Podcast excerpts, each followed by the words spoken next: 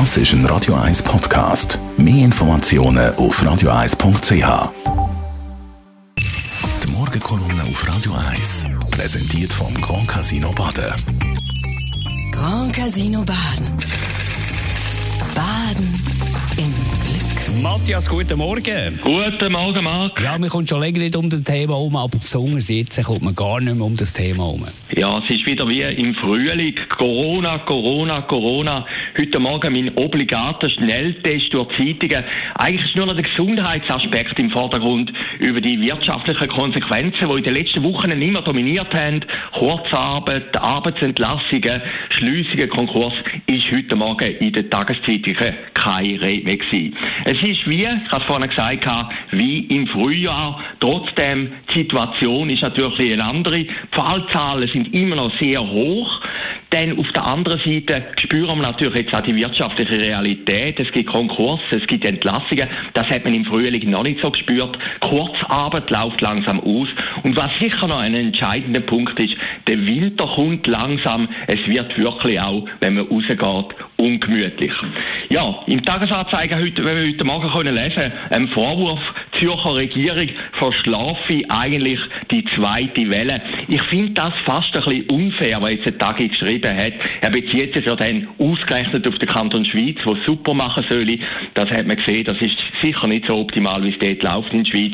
Aber die Regierung widerspiegelt ja in ihrem Verhalten nur, was die Bevölkerung macht. Und die Bevölkerung ist in den letzten Wochen ziemlich sorglos gewesen. Es ist auch ein bisschen das Prinzip Hoffnung gewesen, dass die Wellen endlich vorbeigeht. Aber jetzt schlägt sie mit der großen Brutalität zurück.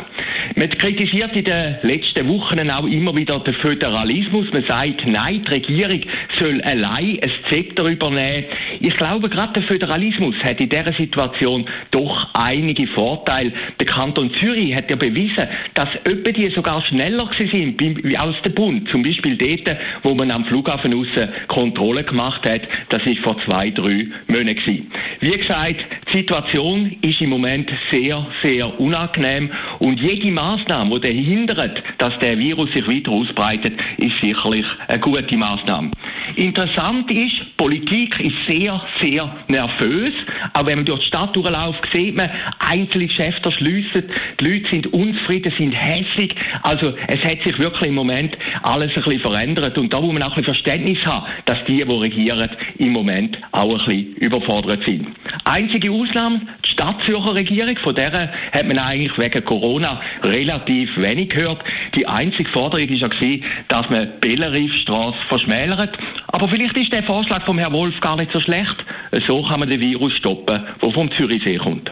Der Matthias Ackeret, seine Morgenkolumne zum Nachlesen auf radio1.ch. Die Morgenkolumne auf Radio 1.